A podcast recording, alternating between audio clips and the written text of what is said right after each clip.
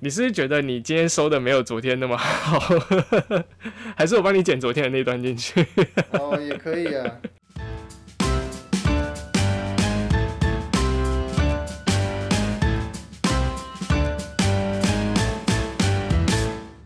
大家好，欢迎来到球鱼岛环境报报，我是新奇。我叫不定，我们每周为你精选国内外环境新闻，让你开车、通勤、做家事的时候都能了解窗户外面正在发生什么事情。除了环境新闻外，我们也会以生态相关背景的角度带你深入浅出事件背后的秘密。请注意，本节目可能包含些许的干话。如果你也准备好了，那么欢迎来温刀贼。你今天的声音跟你的画面不是同步的。啊，你盯着我的画面。对，就是我发现好像就是那个嘴型对不起来的感觉。我刚偷偷开了一下网速，比昨天差了一点。对，我嗯，你现在变黄色了，突然变黄色啊，又变白了，好了，还可以啊，还可以，还可以，很紧张，马上要开 U B 的，还可以，目前还可以，目前还可以。OK，好，那今天这一集呢，想要跟大家讨论一个最近蛮红的新闻，就是这个侠客罗古道的事件。虽然说我们上传节目的时间应该会是二月十六或二月十七，其实已经人家已 经吵完三天了。然后大家如果有看我们的现实动态，就有发现说，其实我们就是是十五号的时候有第一次录音，结果录音完之后，发现我本人的录音档爆炸，就是完全不能用。我们还以为，我还一直以为是福定的那个 网络不好，还一直怪人家，结果是我自己，结果是我自己麦克风坏，就是就是突然有 trouble 这样，我就嗯好，我就呃摸摸鼻子，然后就一早就问说今天还有时间录音吗？就说好好再录一次这样子，没事了，这锅我先背。好了，那那这个没关系啊，那。看今天讨论会不会就是又再更顺一点，这样子说不定我觉得剪接工作会变少。哎，计划通其实是就是逼迫你录两次，多练习。没有啊，没当练习，没有那么过分。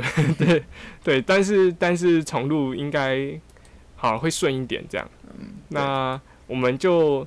来，先讲一下这个，可能有些人还没有就是 follow 到这个侠客罗古道的事情。那这件事情主要是这个有一个 YouTuber 叫做 Selin 和 Cynthia，就是不只是旅行哈，这个 YouTube 的频道呢，他们就是组团哈，除了他们自己，然后还带粉丝前往新竹的这个侠客罗古道进山。那就是当时就宣称说哦，出清出了几百公斤的垃圾，但是底下的就是就看影片的网友就发现说，诶。他们收走的那些垃圾啊，包括很多的玻璃瓶，其实有一部分可能是这个住宅所。那这个所谓的住宅所呢，等一下我们会解释。住宅所那边的酒瓶好像就一起就被清理掉了。十三号深夜，这个负责人舍令跟 c i 他们有发表道歉声明，然后也有提到说，就是因为后续他们的垃圾的清运不是他们清运下山，他们就背出古道，垃圾的清运交给这个养老协会。协助之后，其实协会的人有发现说，好像有一些是文物，就有挑出来，然后放回去这样子。刚刚有提到说，他们组团带粉丝去进山嘛，但其实他们本身没有就是这种带这么多人上山的经验，所以他们其实是跟台湾三六八的一个台湾算蛮有名的商业登山团合作，然后就是一起带粉丝去进山，因为。这件事情，呃，应该说这个行程本身是呃台湾三幺八规划的，所以他们后来也有在就是脸书的平台就是道歉这样子。但是其实，在道歉之前，发生蛮多事情的吧？这个，高潮迭起，我只能说，真的，我觉得我觉得这次真的是好像他们自己觉得就是火烧的不够旺，还自己拨油进去的那种感觉，而且不是炒菜用沙拉油，是汽油，精彩，真的精彩。好了，那这个我们就来先跟大家就是简单介绍一下侠客罗古道好了。呃，侠客罗的话是泰雅族语乌心石的意思。啊，这个地方呢，因为盛产乌心石，所以有这个名称这样子。那古道横跨新竹五峰尖石，哦，是早期他们部落连外的交通要道。刚刚提到的住在所，就是因为日治时期啊，日本人为了要讨伐。呃，坚石五峰一带一些，对他们部落抗日，所以他们修筑一些住宅所，那里面就有很多那时候生活的那时候的遗迹，然后还有一些建筑物，对，嗯，电线杆、碉堡、纪念碑、炮台等之类的。嗯之类的，对。对，住宅所其实大家可以把它理解成现在有点类似派出所的功能啊，只是它就是反正它那个建筑物在那边就是随时防止说，诶那个部落那边有任何的风吹草动，可以就是第一时间反应这样。没错。既然有人生活在那边，就一定会留下一些生活的痕迹嘛。那刚才提到的部分，就是其实在那里啊，当时日本人在那里生活的时候，有留下一些东西，比如说就是呃酒瓶啊，或者是呃好像还有酱油瓶，或是就是比如说那个钢笔墨水的那种瓶子，这样子，就是大部分都是以玻璃的为主啦。那个时候也还没有呃有塑胶制品啊，但还没有广泛的应用在生活当中，所以其实。留下来的大部分都是以玻璃的为主，这样。除了说它之前是就是这个警备道之外啊，其实近几年它是一个非常热门的一个登山路线。最主要的原因就是因为早期在就民国五六十年的六十年的时候，种了很多的枫香在那边。那枫香它是种在那个山上的话，它其实是会落叶的。就是每到秋天的时候啊，整个山上就是一整片的金黄或是一整片的艳红，就吸引了非常多的人，就是在秋天的时候会上山赏枫。那人多了，什么就会跟着多，乐色就多了。没错，其实每次这个。旅游的高峰季节过去之后，其实侠客罗古道，我觉得应该不止侠客罗古道啦，是任何那种就是热门的那种就是季节，不管是不是季节性，反正热门的步道一定都是有各种乐色吧。我我我会想到就是乐色。到处都是垃圾，在座各位都啊不是 没有没有没有没有，这一次就是要讲，并不是所有你看到的东西都是垃圾。好了，对我觉得这应该就是主要他们可能会挑，就是挑这个这个步道去去做进山的这个原因呢。呃，因为它相对也平易近人，所以嗯，有的人有的人可能会上山，呃，会在这条步道逗留比较久，可能过个。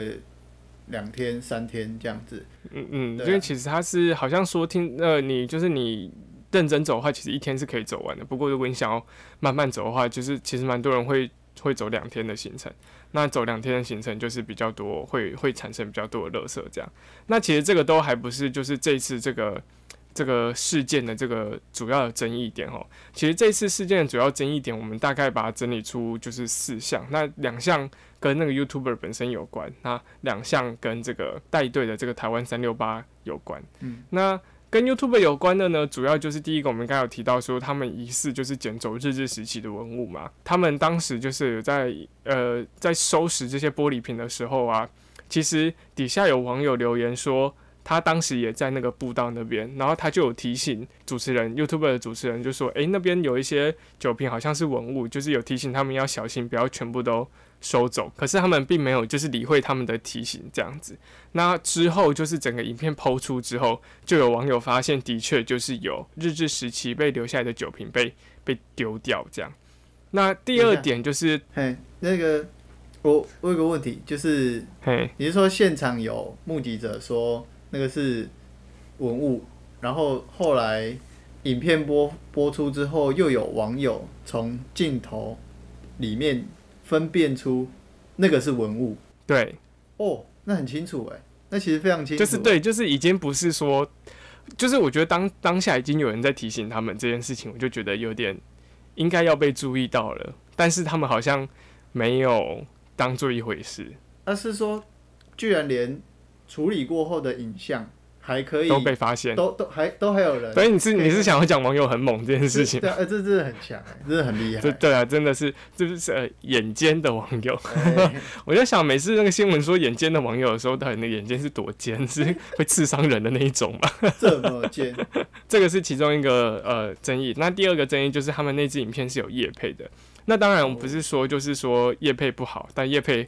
就是是 YouTuber 维持就是生计的一个方方式之一嘛。那这件事情本身并没有错。好，那我们也很希望就是有厂商来业配我们，就是这边在这边跟他跟各位那个厂商就是那个工商像我们自己，就是我们现在也可以下业配。好了，总之他们那一支影片有叶配，那叶配的东西是什么呢？是洗发精。那他们夜配的方式有点酷炫，他们直接就是在山上的营地直接洗头。因为其实我没有看到影片，因为我我关注到这个新闻的时候已经被下架。可是有网友的截图的留言是说，他他们洗头方式是就是坐在露营椅上面，然后头往后仰，然后一个人在后面帮他洗这样子。我就想说，嗯，诶，你要洗头，为什么就是不找一个有污水处理设备的地方？然后底下有很多网友就说，哇，你在那边洗头，所以那个脏水都直接冲到那个泥土里面，还是怎样？我记得你是不是有看那个影片看到一半？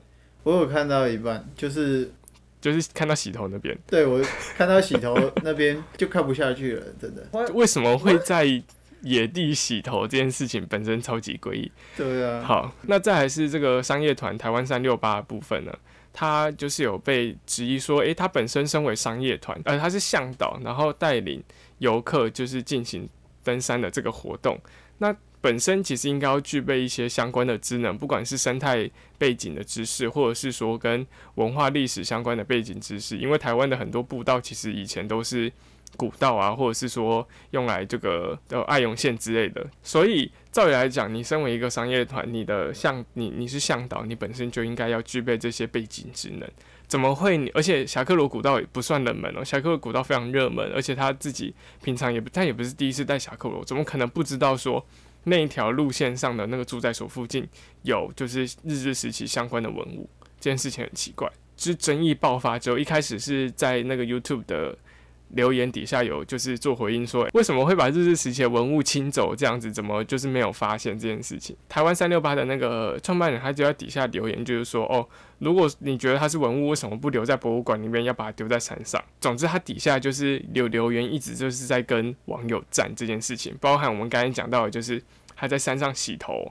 他也在贴文底下留言，就说：“哦，那个是露营区是私人的啊，然后什么就是或是呃，他是说什么是民营的啊，然后但是很奇怪，难道民营的大自然环境就不是就不是大自然的环境吗？它就是一个相对来讲，就是你又让人觉得观感更不佳的一个部分。负责人已经很认真在 YouTube YouTube 的贴文留言底下就是跟人家狂战，结果呢，没想到他们的执行长更凶诶，然后他直接。直接开枪，真的是他直接开炮哎！他在那个靠北登山大小事的一个 Facebook 社团里面，直接就是发了一篇，就是非常多字哦。然后你以为那是道歉文？对你以为那个是道歉文，结果完全不是。他在里面疯狂开炮，然后开酸，就是所有的质疑他们的网友这样。然后他也说，就是说，请网友们对参与的团员给予鼓励，不然以后没人敢进山了。我就觉得很奇怪，重点不是进山这件事情，进山本身没有问题，它是一个非常好的行为，没有错。那也很鼓励大家，就是去爬山的时候顺手把这个垃圾全部都收走，不管是你自己的，或是你看到别人乱丢。好，但是他现在把这个事情就是搞得好像说他们会被骂是因为他们去进山一样，我觉得超怪的。没有进山，他们完全。搞错重点，没错，进山这这次真的不是问题，这当然是一件美德或是美意啊，对吧？就是所以我觉得重点根本就不是他们去进山这件事，他们不是觉得说他们进山然后被攻击，然后就有很多那种就是在挺他们的留言，就是说。这样以后没有人敢进山了啦，山上垃圾会越来越多。我想说，诶，照理来讲，我们不是应该本来就把不本来就应该要把自己的垃圾带下山吗？怎么会有越来越多的问题？后来他还在那个他那篇贴文底下就写说，至于大家想看到的道歉，他就说，百年后的考古学家，对不起，让你们少了一些文物可以研究我们这一代人是如何破坏山林，或者参与进山的团员们，对不起，让你们的热心善良被扭曲践踏，还有吃瓜的群众，对不起，没有让你们看到血流成河。我就想说哇，所以你觉得我们不够血流成河，所以你自己又跑过来，然后捅自己好几刀，然后让你自己流更多血的部分是什么意思？这 个这个举动真的是不是你怎样投票 d a t a 我今天要讲。对啊，是很认真的，就是在身上点火这件事情。哦。然后他还就是他是有更新，就说哦这篇不是道歉文，然后请各位靠粉不要误会，然后还说以上是个人靠北见解，不代表本公司立场。我就觉得哦。嗯，丢唔丢？你现在你就是跟那个公司的执行长，不管你现在是用什么样的那个身份出来发言的，你都是在代表你们公司。我觉得有一部分的人认为说，山林它就是应该是全自然的环境，所以我们不应该留任何的人造物在上面。可是我自己是觉得说，这个其实人跟自然一直都是互相共存的一个个体。当然，就是我们近几年的这些行为一直在破坏这个大自然，可是我们也不能否定说，其实我们就是让大自然养大的。那我们一直都是跟大自然共存的。那尤其是说，像以前的那一种，他们在使用大自然森林的时候，其实是一种低度的利用，就是跟我们现在这种工业化的这个社会比起来的话，诶，讲一个故事最简单明了，好了，大家都喜欢说台湾的快木是被日本人砍走的这件事情，我就要跟大家讲，日本时期在伐木的时候，那个时候一个礼拜只能砍到一棵树，两个工人一个礼拜只能砍到一棵。国民党来之后，那个时候链锯被发明出来了。链锯被发明出来之后，是一天可以好几颗，诶，那个速度完全不一样，诶，对啊，那个速度，诶，你你这你是做这动作，没有人看得到了。也许也许你可以 I G 剪辑这样子。哦，好好，我把那个剪在那个 现实动态，我把它剪剪那个 I G 贴文，好，总可以也可以，好，总之就是。那个速度完全是不一样的，好不好？所以包含就是现在还存留在这个大自然里面的一些，就是历史建筑物的遗迹，好，包含我们一开始最早讲到住宅所啊，或者是说可能有那个爱永聊之类的，其实那些都已经是就是已经跟基本上已经跟大自然融为一体的那种，就是只剩下就是断垣残壁的那种建筑物，那。再来就是刚才提到的，他们大部分被收走垃圾是是玻璃的嘛，好，所以玻璃的东西你就不用担心说它会就是突然溶解出什么有毒的物质啊，或者是说它会变成为塑胶之类的，至少跟塑胶比起来，玻璃这种垃圾是它在这个大自然存在中，它就是不会分解，你放一百年、一千年、一万年、一亿年，甚至几千亿年，它就是不会分解。这讲这个意思不是说它不会。破掉或者什么之类，而是说，因为玻璃它是由细构成的嘛，那它这个它在制作的过程中，它是那种不用经过什么添加奇怪的东西，它就是单纯的把那个二氧化系里面的就是氧化还原反应而已啦。所以你其实玻璃回到大自然之后，它就是碎掉又变回细的样子存在在大自然中。其实它本来就是一个存在于自然环境中的一种物质，就跟比如说铁矿或是。呃，铜矿是类似的道理啦，所以其实不用担心说哦，就是可能会有那个玻璃瓶会就是突然堵死什么东西。那跟一般的塑胶比起来，就是它也比较，因为那个玻璃瓶的那个瓶口真的很小嘛，就是。你家有那个就是台台皮或是酱油都知道那个口子是很小，大概就是你拇指塞进去就差不多了。好，有些人可能连拇指都塞不进去，所以也不用担心说会有就是那个哺乳动物或是野生动物就是头卡在那个玻璃瓶里面的问题。当时，而且重点还有一个重点是，是说那边的文物已经是。政府已经知道说那边有文物在那边，那他们刻意没有把它收走，那不知道是什么原因，可能就是说他们觉得，呃，山下现在没有适合的储存空间，有可能他们觉得说把那些东西留在那边，更能让人家去了解或是学习到当时在这边的一个历史的脉络。好，不管他们的理由是什么，当他们的判断一定都是说留在那边不会对山林造成立即性就是有危险的影响，他们才会留在那里的。所以其实。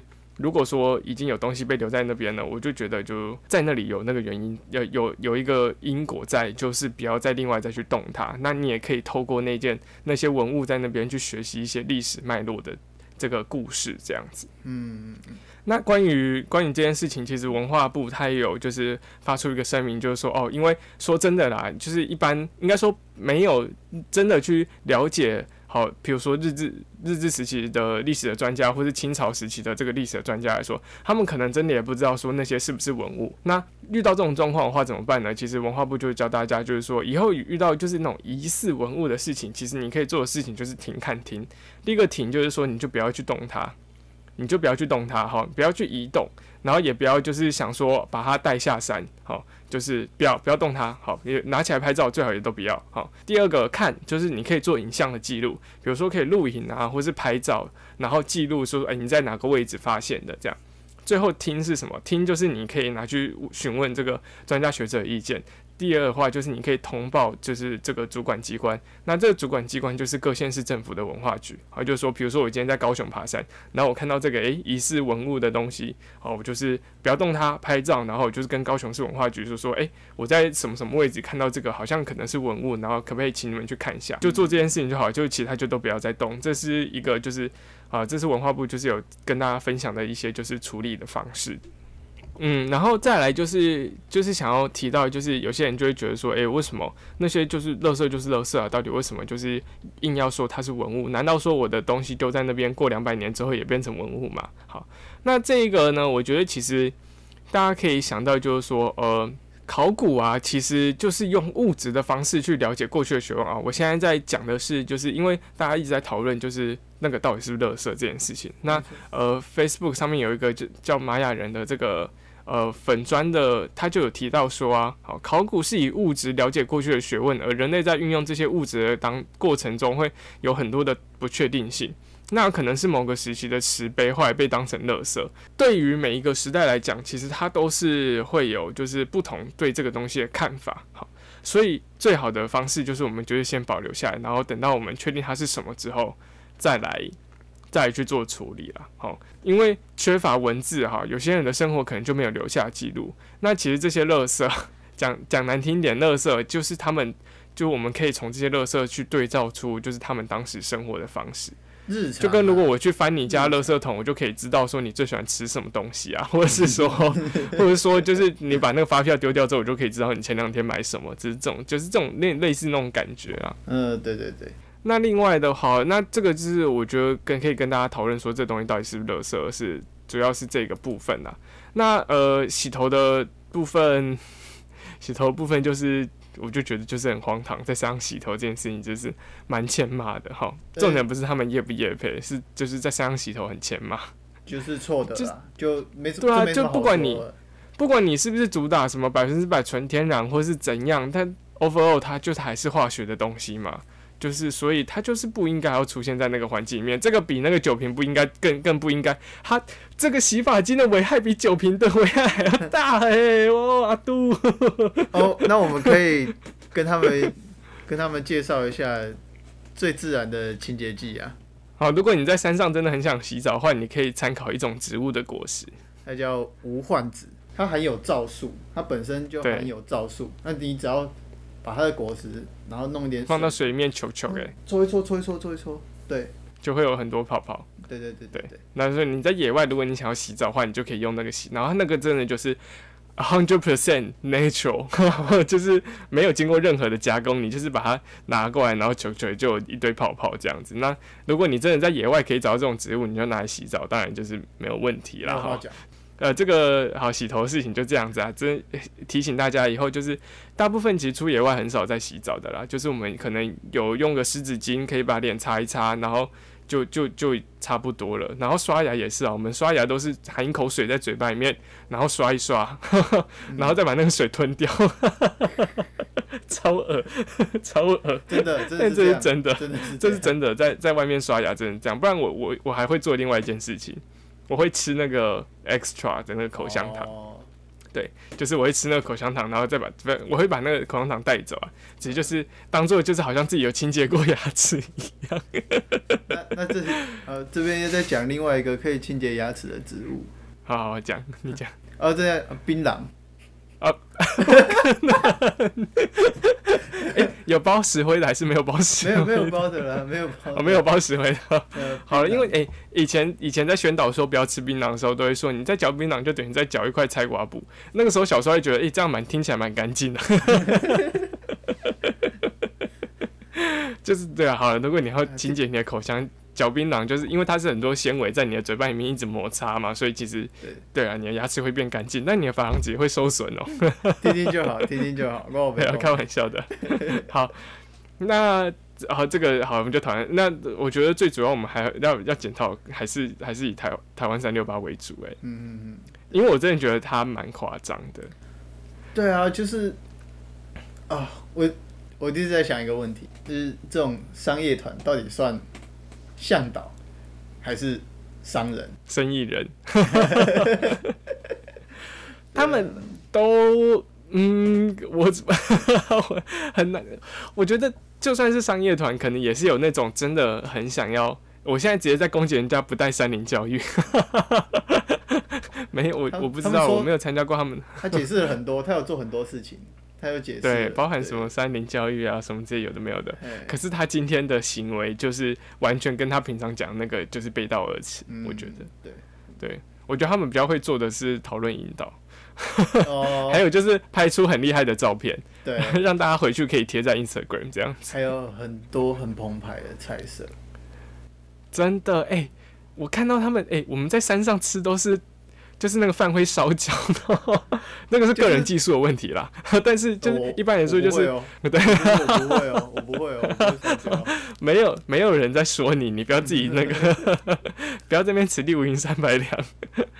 就是就是你们一般在山上有东西吃就很不错了，可是他们就是商业团是可以办法让你在野外吃到像你在吃就是新一区的 buffet 的那种感觉。哎、我们在山上是欠灯内兜呢，就是要要尽量缩衣节食。轻量化，因为你会背很多东西上山就很重，然后还有就是比如说蔬菜的话，我们就会带那种就是那种量最多的啊，然后就是最能吃饱，比如说高丽菜还有什么之类。他们在山上给我吃生菜沙拉，跟那个超超级难带的，那个压在包包里面马上就碎掉的东西要怎么带啊？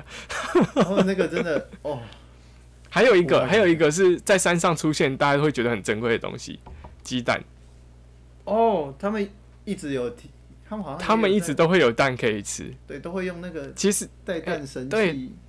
对，然后大家都诶、大家都会觉得说鸡蛋好像看起来不是很贵的东西，没错，重点它真的不是很贵，但重点是它带上山超难带，所以带鸡蛋是一个非常就是浪费空间的，那浪费你就是背包的空间的东西啊。那他没有办法就是在山上吃那么好，其实就是就是他们其实花了很多钱是要把这些人的生活照顾好，可是这些人到底有没有因为这个活动，然后就是真的更认识、更亲近山林。我觉得他们的想法可能跟我们亲近山林的那个感觉是不太一样的。嗯，不不，嗯，应该说有一部分就是商业考量啦，民众嗯，民众需要去想要亲近大自然，可是他又他想要过得自在一点、舒服一点，那就会衍生很多。商业团就会想方设法让这些游客能够舒服。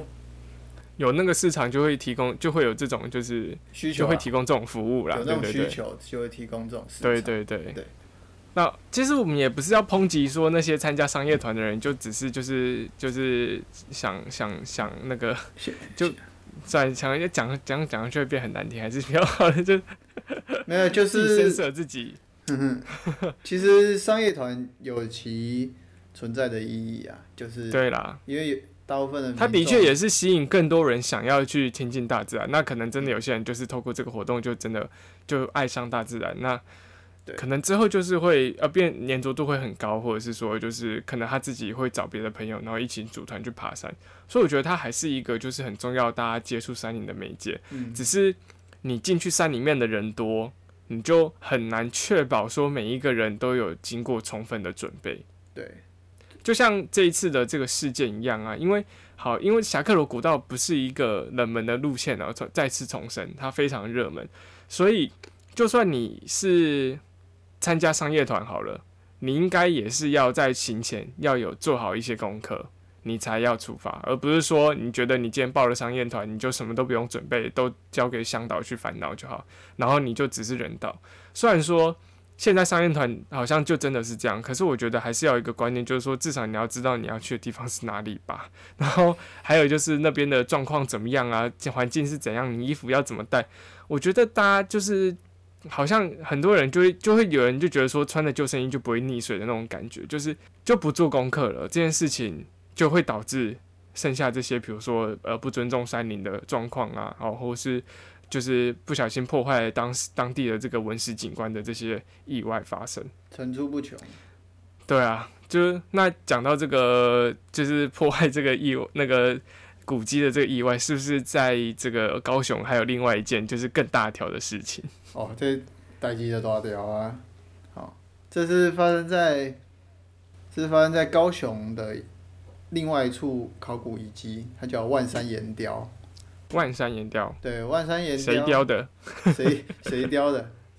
这这我就不知道了，不认识。？OK，没有人知道，对，这就是神奇的地方啊！各位各位听众，没有人知道那是谁雕的。真的，而且它在好这个万山考万山岩雕群哦，它是就是它总共有四处四处，然后十四块岩石上面都有发现石雕，所以它是一个呃岩岩雕群，哦，它这个是遗考古遗址呢，在一九七八年才第一次被发现，哦其实是最近五十年的事情哦。最主要的原因就是因为它非常的偏远，对不对？对，它在高雄茂林区万头兰山里面。我的我的，然后也不是，它也不是在那种就是怎么了吗？你是觉得刚才那段很绕口，是不是？因为没有，因为我连那座山也没听过。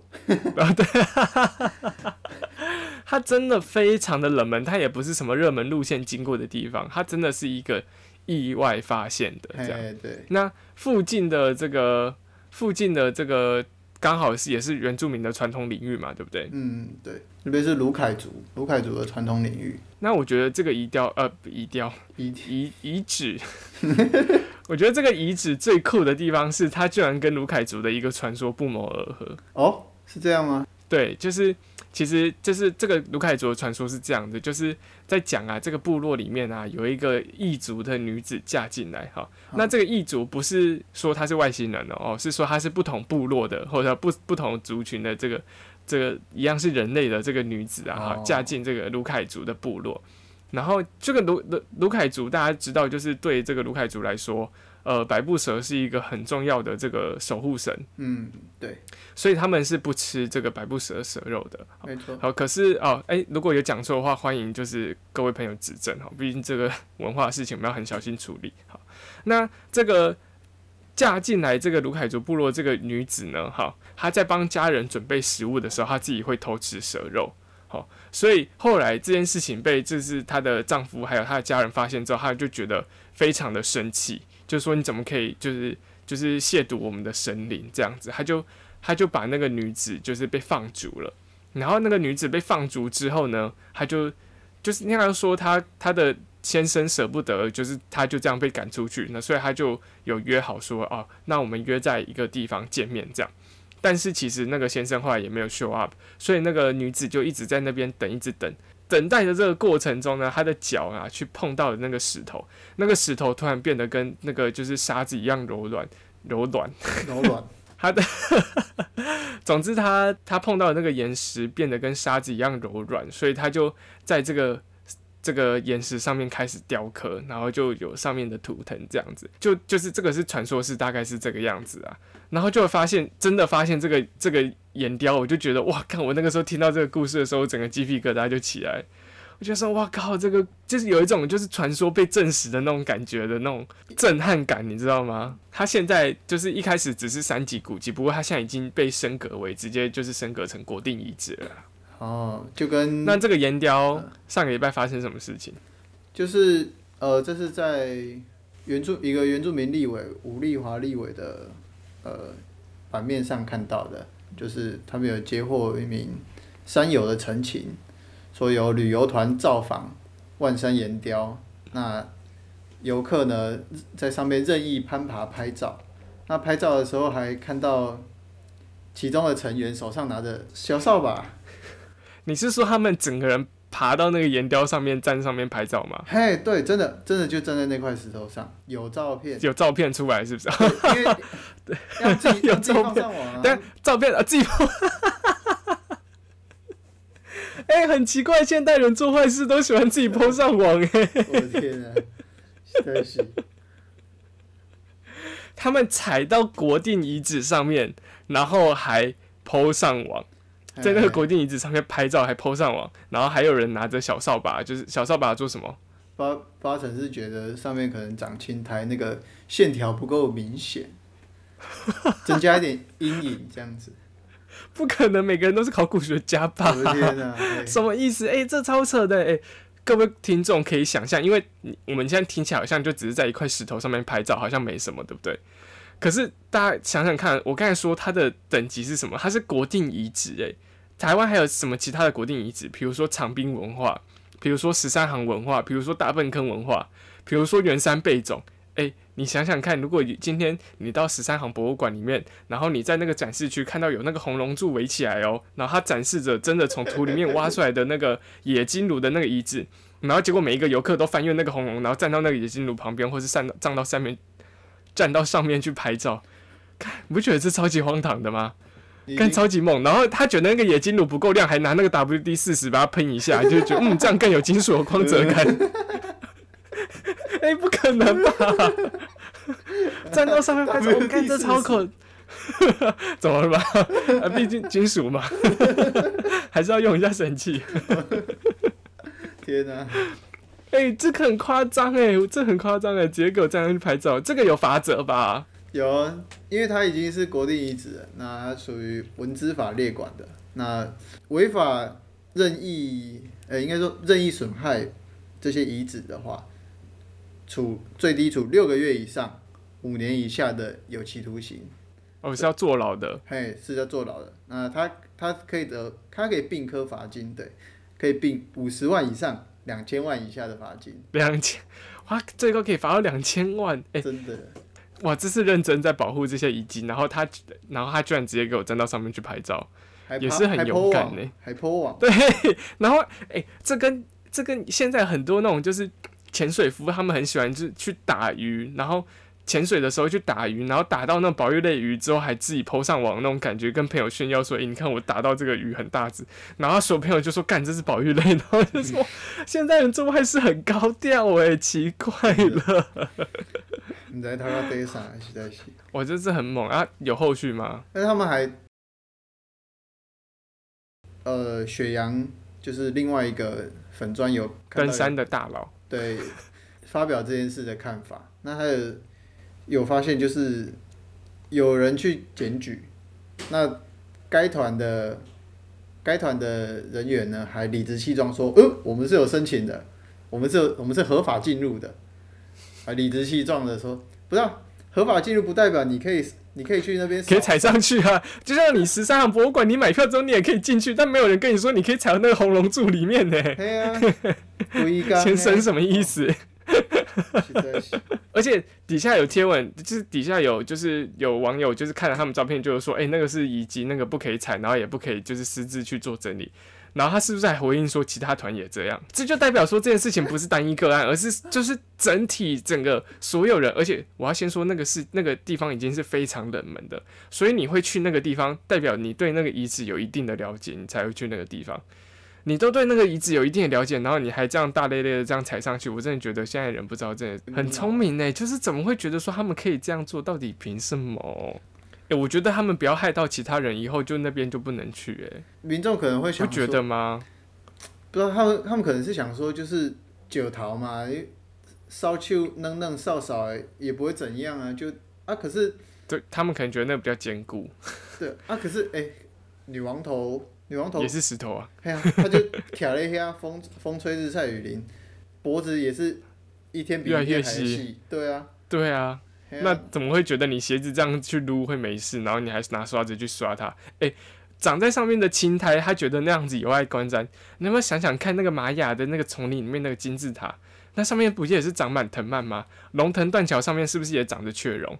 我觉得遗迹有一部分，它之所以会变成遗迹，或是它为什么会选择保留在当地，一定是它跟周围的自然环境有一定的连接，嗯，它才会去那个时候文史的单位才会去做那样子的保留。不然的话，我们每一个东西我都切回来带带到那个博物馆里去就好了。那同时，我觉得这个也可以回应到刚才就是的一个问题，就是说为什么文物不带到博物馆里面？嗯，哎，那个时候你给我搬回去试试看。不可能吧？不可能，那个石头可以搬回去。对啊，我觉得那个东西在那边，就是除了说它有一定的文史脉络之外，它跟这个自然生态是不是变成一个同样的一个景观？它是不是以整个地景的这个角度来看，它是就是一个，它就是一体的？那他是不是，如果你要欣赏他，你要从里面得到获获得启发或者学习的时候，你是不是就是要让在那个环境里面，你才有更有那种感觉？不然我们真的每个人就都在线上上课就好了，我们这还甚至连博物馆都不用去，哎，我们每个人 VR 拿起来带就看就就就好了。虽然说这的确是方便学习的事情，可是我的意思是说，你可以获得到的那一种就是。就是沉浸的那种感觉，或者说你可以得到的那一种启发跟感受，我觉得如果你人生在那个环境的话，我觉得绝绝对是更不一样的，身临其境的感觉一定更深刻。那如果说就是听众听到我们这段之后，之后想要去拜访这个万山岩雕，是可以去的吗？是可以去的，不过其实是可以去的。对，不过就跟刚刚被检举的那一团一样，就是要申请，要申请，要申请。OK，呃，因为它是属于。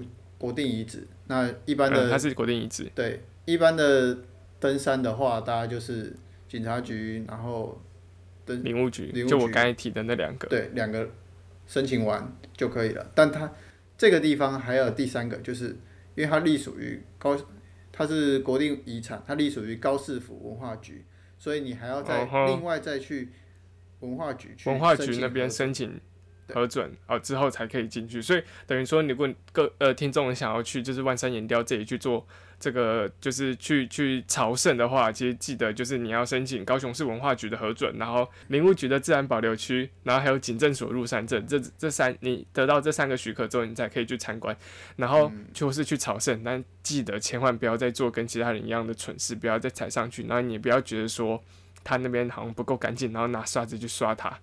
干之后会不会有白痴用盐酸去洗啊？买哦，拜托也买哦。我觉得我们是不是要考虑找时间去看？呃哦，哦，好可怕哦！哎、我觉得移到博物馆还是有必要哎，就是避免有白痴去破坏它哎，好可怕哦！我我背好不好？我背。